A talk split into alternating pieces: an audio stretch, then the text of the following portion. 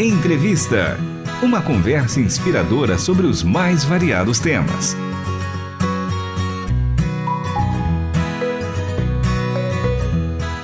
Olá, estamos iniciando mais um programa entrevista pela Rádio Transmundial, diretamente de Anápolis, onde acontece mais uma edição do Festival Prosa e Canto. Agora eu converso com Marcos André Fernando.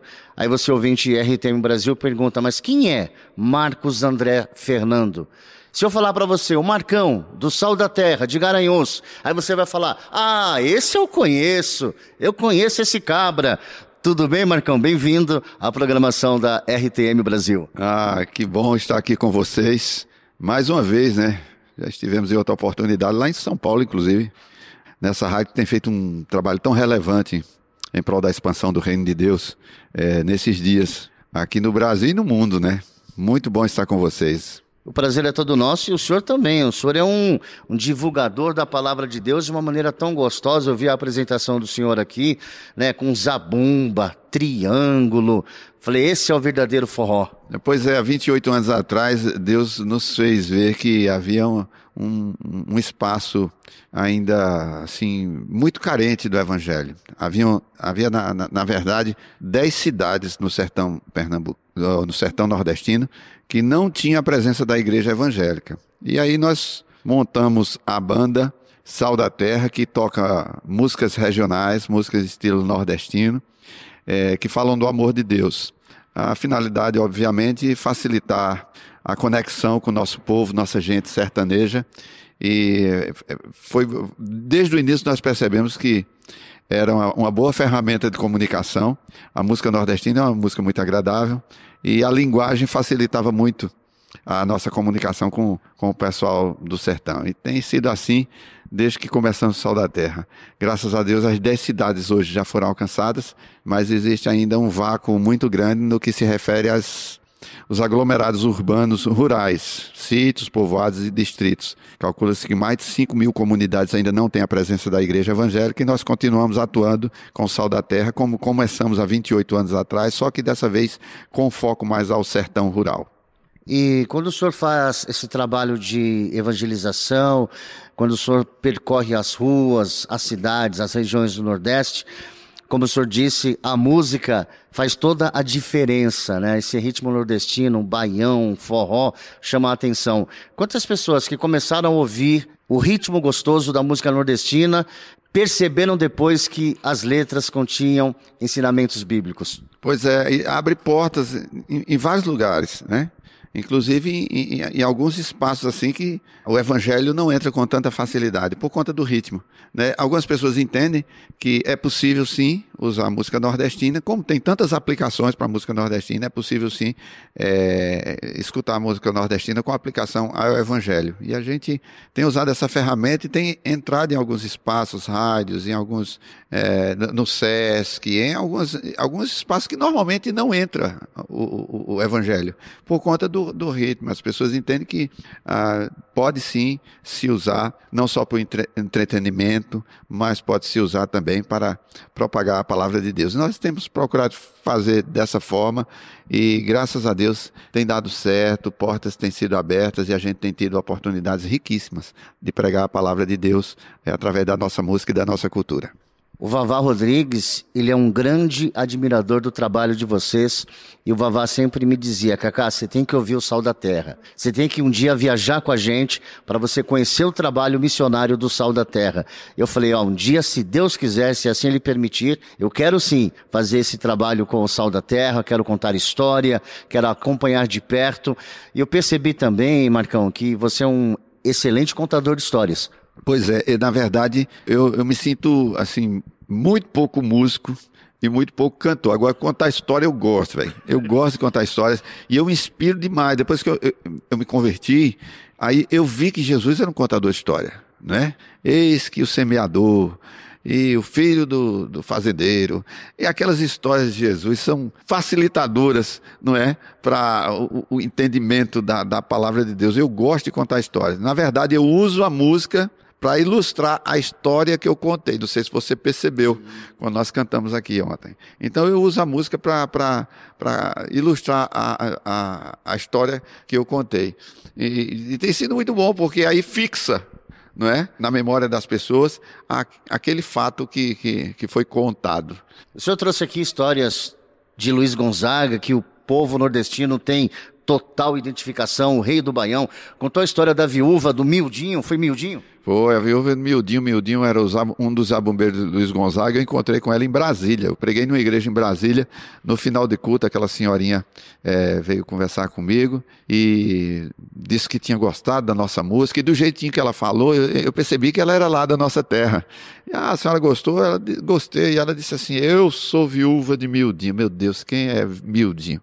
E ela me socorreu ali, né? Viu a minha cara de aflição, que eu não conhecia o marido famoso dela, e tinha sido um dos zabumbeiros de Luiz Gonzaga, lá no início. Depois eu fui procurar na internet e encontrei né, uma foto assim, preto e branco de Mildinho. E fiquei muito feliz de encontrá-la, crente em Jesus, e ela me disse que, que Mildinho também morreu crente e contou a história da conversão de Luiz Gonzaga, né?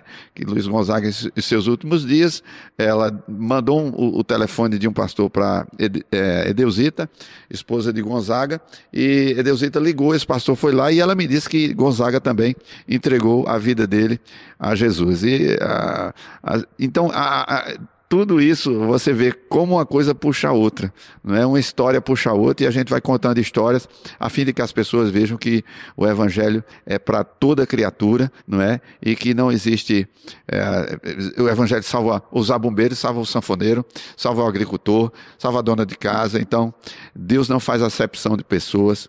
Ele morreu por todos ali na cruz. Quando a gente fala assim da missão Sal na Terra, projeto Sal na Terra, além da música, nós temos mais o que, Marcão?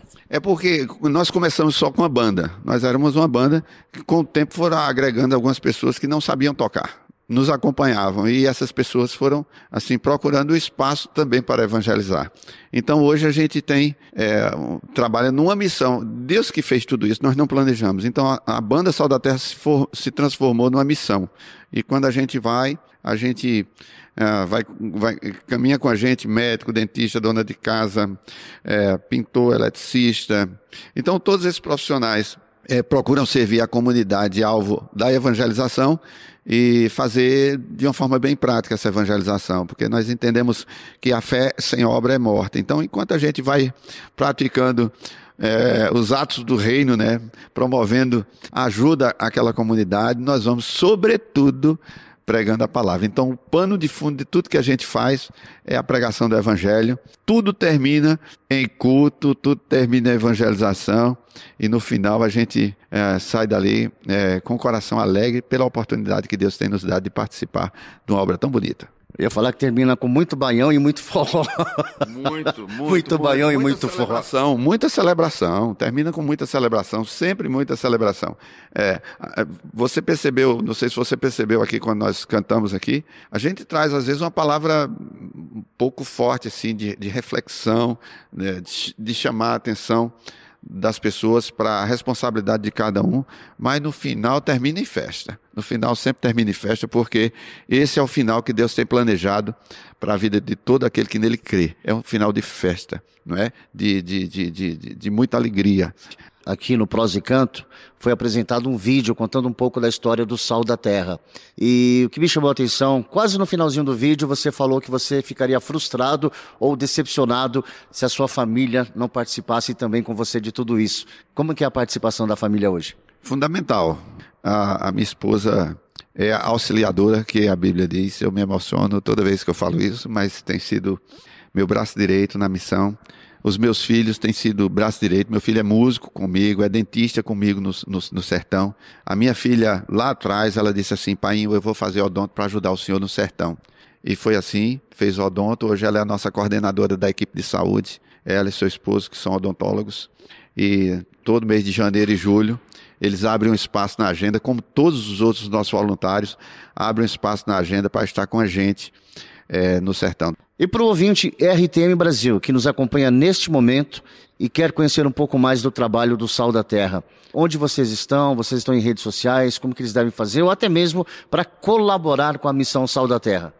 É, a maior colaboração é vindo, né? Deus, Jesus mesmo disse que a seara é grande, são poucos os obreiros. Então, a mão de obra é super importante e é fundamental. Estando envolvendo, logicamente, virão os recursos. É, mas nós estamos aí na, no, no, Instagram é, com Sal da Terra Missão. Sal da Terra Missão, você procura lá a gente, você vai encontrar. Pode procurar também é, o meu Instagram, meu Facebook, Marcos Sal da Terra. E a gente conta um pouco da nossa história, a gente conta, relata um pouco da nossa caminhada e está sempre pedindo oração tudo, por favor, ore por nós. É, virou até um jargão. Por favor, ore por nós. O desafio realmente é grande, a serra é grande, são poucos obreiros e Deus conta comigo, conta com você que está nos ouvindo, conta com todos nós e estamos aí para é, colaborar naquilo que estiver ao nosso alcance e sempre aí debaixo da dispensação da graça do Senhor. Quero aqui agradecer a participação do Marcão, do Sal da Terra. Marcão, um grande abraço e até uma próxima oportunidade. Ah, muito obrigado. Nós que agradecemos e estamos aí para sempre que solicitados a gente contar um pouco da nossa história contar a história comigo mesmo. grande abraço, até a próxima, se assim Deus nos permitir. Marcão, você é um grande músico, um grande cantor e um grande contador de histórias. E o entrevista vai ficando por aqui. Trabalhos técnicos de Tiago Lisa, Pedro Campos e Luiz Felipe. Produção e apresentação de Cacá Rodrigues. Um grande abraço para você, ouvinte transmundial, e até o próximo programa Entrevista. Você acabou de ouvir Entrevista. Realização Transmundial.